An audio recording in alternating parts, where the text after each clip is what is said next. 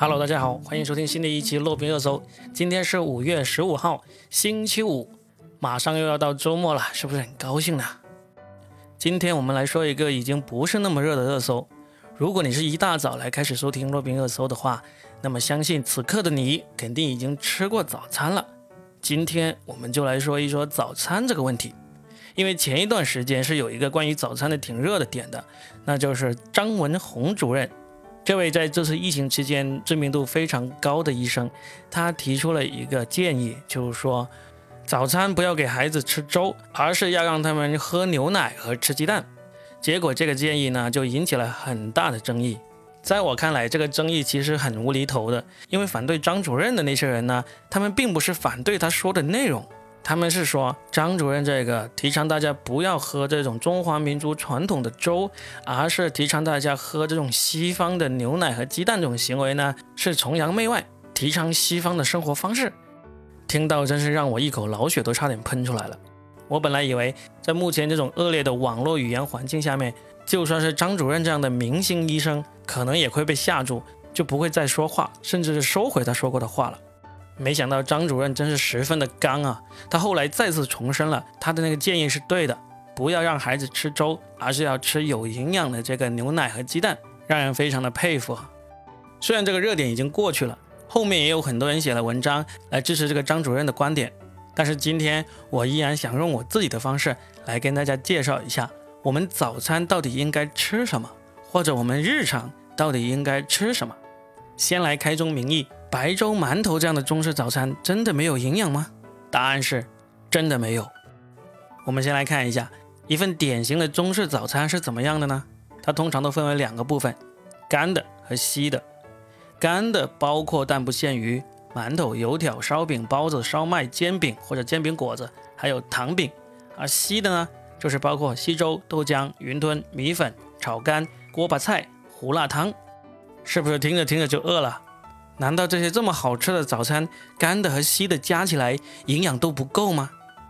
它们不是营养不够，而是营养太单一。白粥就是营养最单一的一种。那我们到底需要什么营养呢？其实这个已经是一个共识了。人体需要的基本营养其实就有七种，就是碳水化合物、蛋白质、脂肪、矿物质、维生素、水以及膳食纤维。在仔细的分析我们早餐吃的东西，甚至我们日常吃的东西之前呢，我先把这七种东西跟大家好好的解释一下。不管我们吃的什么奇奇怪怪、乱七八糟、五花八门的东西，它们最终分解开来都是这七种东西。首先，水，这个就不用说了，人人都知道水是生命之源，就必须一定要喝的，这个是最不用介绍的。那我们来说碳水化合物，这个听起来很高大上的东西是什么呢？那就是糖。我们能够吃的所有的糖都是碳水化合物。碳水化合物是为生命活动提供能源的主要营养，它广泛的存在于米面、薯类、豆类和各种杂粮里面，是人类最重要、最经济的食物。它给我们提供的热量应该占到我们摄入热量的百分之六十到六十五之间。任何的碳水化合物，它在体内经过生化反应，最终都会分解为糖。所以呢，我们也把碳水化合物称之为糖分。然后第三种，那就是脂肪。脂肪是储存和供给能量的主要营养素。那我们平时吃下去的什么东西是脂肪呢？那就多了。所有的肉类和植物里面呢都有脂肪，肉类里面的脂肪特别多。还有我们平时做菜要放的油，包括是我们认为最健康的橄榄油，那也是脂肪。脂肪提供的热量是我们每天吸收热量的重要来源。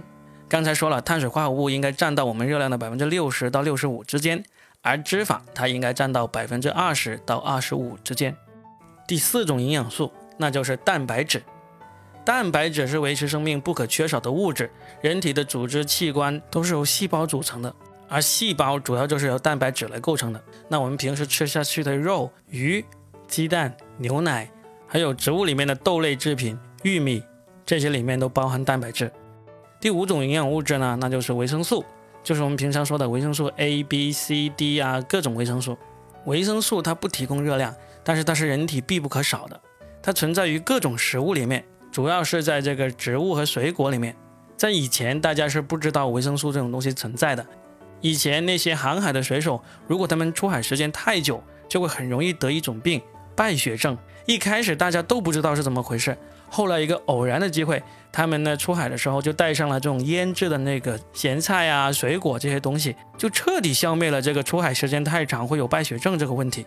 后来才搞清楚，就是因为原来出海的时候没有带上这些植物，整天都是吃肉啊、鱼类啊这些东西，身体里面缺少维生素，特别是维生素 C，所以导致了败血症。最后会死人的维生素就是这么重要。然后第六种必须的营养物质，那就是矿物质，就是我们常说的钙啊、铁啊、镁啊、钾这些东西。这些物质呢，跟维生素一样，它也不提供热量，但是也是人体必不可缺少的。它也是包含在各种各样的食物里面。第七种营养物质就是膳食纤维。膳食纤维呢是不能被人体吸收的。但是它们有很重要的作用，就是帮你清洁消化道的内壁和增强你的消化功能。简单来说，就是让你拉粑粑的时候拉得更顺畅。膳食纤维呢，主要存在这个植物和水果里面，所以我们为什么说要多吃水果和蔬菜，就是为了加强你的消化能力。我们常说了什么吃香蕉可以有助于你拉粑粑拉得更顺畅，实际上香蕉里面包含的膳食纤维并不多，膳食纤维最多的植物和水果呢是芹菜和苹果这些。香蕉为什么老是会让我们觉得能够滑肠，能够便于消化呢？说出来很好笑，仅仅只是因为香蕉的形状。为什么呢？你自己想象一下吧。那回到我们开头说的早餐，现在你应该知道为什么我们说早餐不应该只吃白粥了吧？就是因为它的营养成分太单一了。白粥里面除了水，几乎全是碳水化合物，不仅缺乏蛋白质、矿物质。也缺乏粗粮中所含有的维生素 B 族，而搭配白粥的食品呢，就是前面提到的这些馒头啊、包子啊、面条啊这些，也几乎全都是精致的米面制成的食品。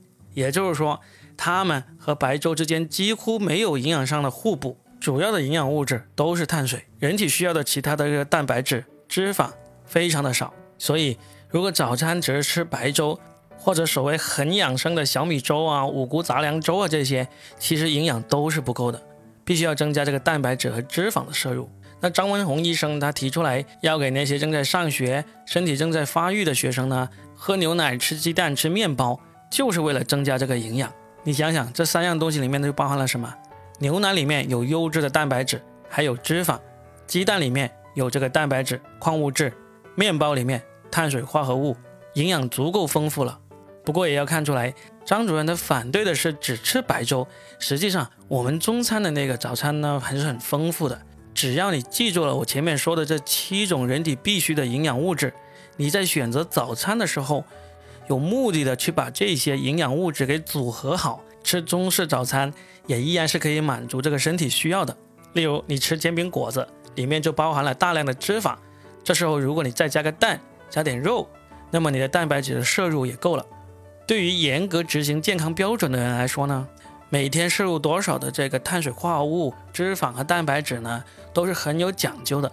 但是对于我们普通人来说呢，你只要记住，我们人体需要什么样的营养物质，你在吃早餐的时候有意识的去搭配一下，不要只是喝粥或者只是喝豆浆、吃油条，这样会导致这个营养主要集中在碳水化合物上面，这样子就不够。例如你喜欢喝豆浆的话，你就记得。不要只是搭配油条，因为油条里面虽然有脂肪，但剩下的也是碳水化合物，它的蛋白质不够啊。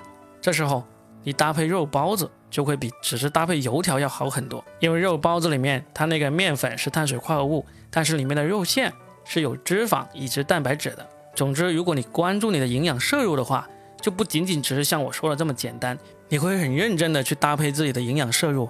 如果你根本就不是很在意的话，那至少也不要早餐只是喝粥，或者只是喝豆浆、吃油条。每一个早餐摊子上面都有足够的营养物质，可以让你选择搭配好的，稍微搭配一下，对你的身体也会好很多。好了，不说了，赶紧去吃早餐吧。这就是本期的节目，我们明天见。